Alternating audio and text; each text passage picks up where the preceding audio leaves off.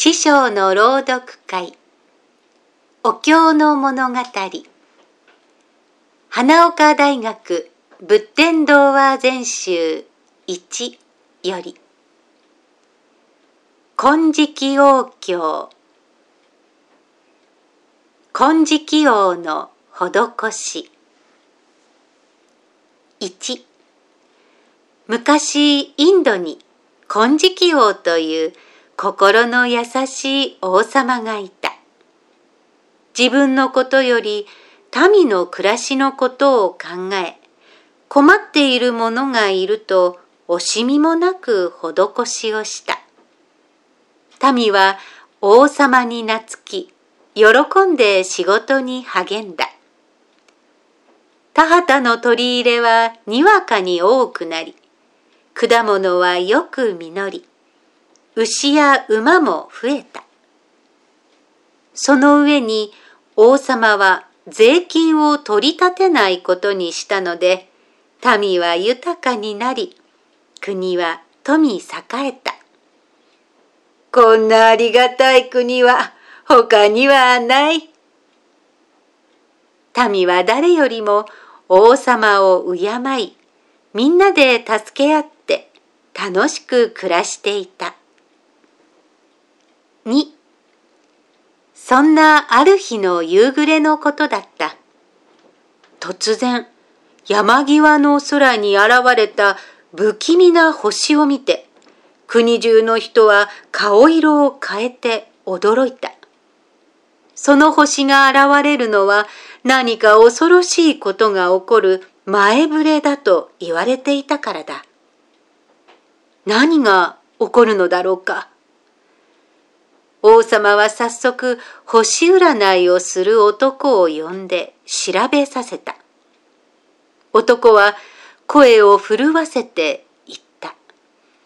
王様、大変です。あの星が出たのは、これから12年間、一粒の雨も降らないという知らせです。王様は唇をかみしめてじっと考え込んだ。12年間も一粒の雨も降らなかったら、米も麦も野菜も果物も実らないことは言うまでもない。飢え死にしないためには、今みんなが持っている食べ物を少しずつ食いつないでいくより他はない。賢い王様はそう考えると、大臣を呼んで国中の食べ物をひとところへ集めさせた。それとともに国中の人の数を調べさせ、12年間持ちこたえられるように少しずつ食べ物を分かち与えることにした。もちろん王様も身分の低い者も分け隔てをしない。平勢から王様を敬っているみんなは誰一人不服を言う者もいない。うまくいった。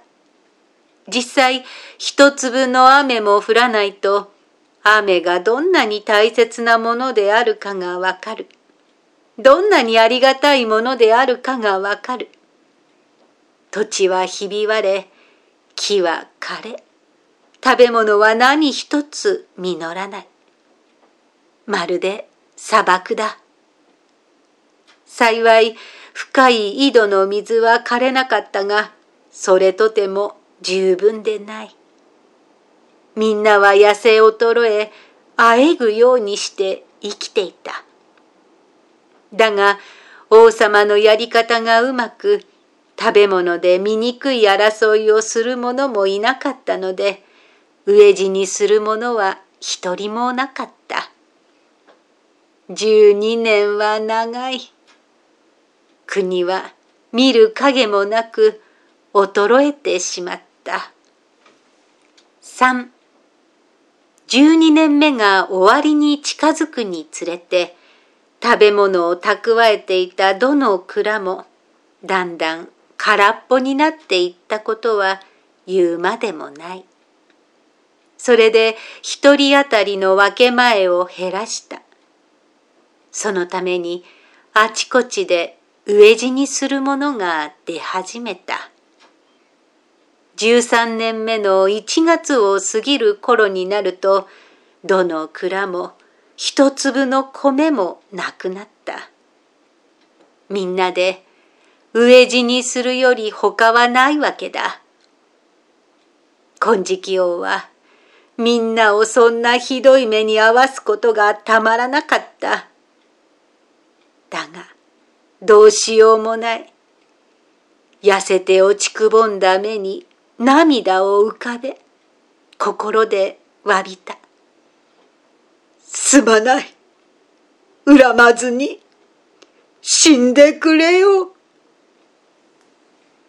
その金色王の様子を天の神様である帝釈天が趣味線の頂から見ていた。仏の教えを守る神様で神通力があって何でも見えるし空を飛ぶこともできる。よく見ると食べ物とて何一つないはずの城の食堂で家来たちがおいしそうなご飯を茶碗に持っていた。金色王は何も知らないが、それはせめて最後に王様にだけおいしいご飯を食べてもらおうという家来たちの心のこもった贈り物だったのだ。そのこともよくわかっていながら、帝釈天はいたずらっぽく笑って言った。一つわしがあのご飯をいただいてこよう。さあ、ごちそうしてくれるかな？四。一人の家来が慌ただしく王様のそばへ駆けつけて行って告げた。ただいま北の空からこっちに向かって怪しいものが飛んでまいります。金色王は大臣たちと一緒に高殿に登って空を眺めた。なんだろう赤い翼のシャコニドリに違いありません。いやー、違います。あれは羅刹という鬼で、私たちを食べに来たのです。だが、金色王は落ち着いて言った。私はこの国を助けるために天の神様がおいでになったのだと思う。城へ着いたのは王様の言った通り、天の神様の帝釈天だった。王様はじめ大臣たちはその足元にひざまずいて丁寧にこれを迎えた。それからうやうやしく聞いた。どういうご用でここへおいでになりましたか？帝釈天は笑いながら言った。わしは腹が減ってたまらんので、ご飯を食べさせてもらおうと思って来たのだ。せっかくおいでくだすったのに差し上げる一杯のご飯もないのです。すみません。いや、あるよ、食堂に。え？王様は早速食堂係を呼んで尋ねた。ご飯があるのか？あれば神様に差し上げたいが。食堂係は悲しそうに答えた。みんなは飢え死にしても構いませんが、王様だけは少しでも長く生きてほしいと、みんなで苦心して集めてきたお米で炊いた一杯のご飯があるのです。私たちは王様に食べていただきたいのですが。ありがとう。だが、みんなが飢えているのに、私一人はいただけない。私はそれを神様に差し上げたい。みんなも何よりも大切なものを神様におあげできることを心から喜んでもらいたい。帝釈天はその山盛りのご飯を、おいしい、おいしい。こんなおいしいご飯を食べるのは初めてだ。と言って、瞬く間に食べてしまうと満足そうに。ああ、腹がくれていい気持ちだ。天へ帰ってぐっすり寝ることにしよう。それじゃ、ごちそうさま。みんな、さようなら。というなり、空に飛び上がったかと見る間に、たちまち飛び去ってしまった。大臣は不服そうに言った。大切なご飯を食べておきながら、私たちを助けてくれませんでしたね。助けてもらうために食べてもらったのではない。助けてもらいたいというのは私たちの汚い欲だ。あっさり捨て去ろう。5金色王は改めてみんなを見渡しながら言った。さあ、いよいよ飢え死にしなければならない時は迫ってきている。お前たちはすぐに命名の家へ帰り、妻や子供たちと一緒に死んでくれ。だが、家来たちは王様を取り囲み、すがりつくように言った。少しでも長く生きてくださるのなら別ですが、今は王様も飢え死にしなければなりません。そんな王様を捨てて、どうして私たちは帰れましょう。お願いです。ここで一緒に死なせてください。それが私たちの最後の望みです。王様は黙って泣いた。みんなも黙って泣いた。その時だ。突然あたりが薄暗くなったかと思うと真っ黒な雲が渦巻くように起こり、それがみるみるうちに空一面に広がった。風が出てきた。と思っている間にザーッと音を立てて、ものすごい雨が降り始めたのだ。大粒の雨はまるで野を、山を、草を、木を叩きつけるように降り続き、息つく暇もない。しぶきが八方に飛び散り、雨霧が立ち込めて、あたりはぼーっと霞んだ。王様と家来たちはよろけるように外へ飛び出し、雨だ雨だと叫びながら我を忘れて踊り回っていた。王様たちだけではない。国中の人が手を取り合い、涙を流しながら喜んだ。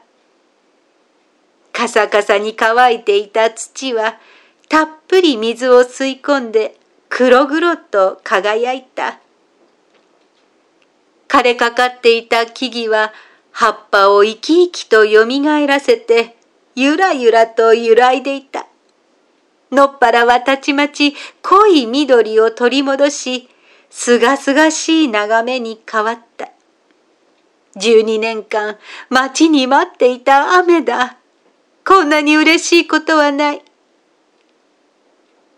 だが、少し遅すぎた。雨が降ったからといって、すぐに食べ物ができるわけではないからだ。嬉しい雨を見ながらも、食べ物のないみんなは、やっぱり飢え死にしていくより他はない。踊り上がって喜んでいたみんなは、やがてよろめく足を踏みこらえる力がなくなり、その場にへなへなと腰を下ろした。6雨は小降りになり、間もなくすっかり上がった。雨上がりの空は拭ったように真っ青で、絵のように爽やかだった。すると、その空の奥から白い袋がまるで落下山のように次から次へと落ちてくるではないか。袋を開けてみると、中には米が入っている。麦の入ったのもある。餅もある。お金もある。そんな袋がひっきりなしに降ってくるのだから、みんなはどんなに喜んだことか。みんなは食べ物をガツガツ食べた。食べるとすぐ元気が盛り返ってきた。一体こんなものを誰がくれたのでしょうか神様だよ。と言って王様はじっと手を合わせた。なぜですか？と誰かが聞いた。大切なご飯を食べさせてあげたお礼ですか？そうかもしれない。何でも見える帝釈天様が私の施しの心を試されたものに違いない。いや、そんなことよりも神様や仏様は私たちをいつでも温かく守っていてくださることをありがたく受け取らなければならない。王様はそう言うと晴れ晴れとした顔つきで丁寧に天を拝んだ。みんなも真似をして拝んだ。こうしてすんでのところで飢え死にから助けられたこの国はそれから後一層富栄えみんなが仲良く暮らしたということだ。金色王教金色王の施しおしまい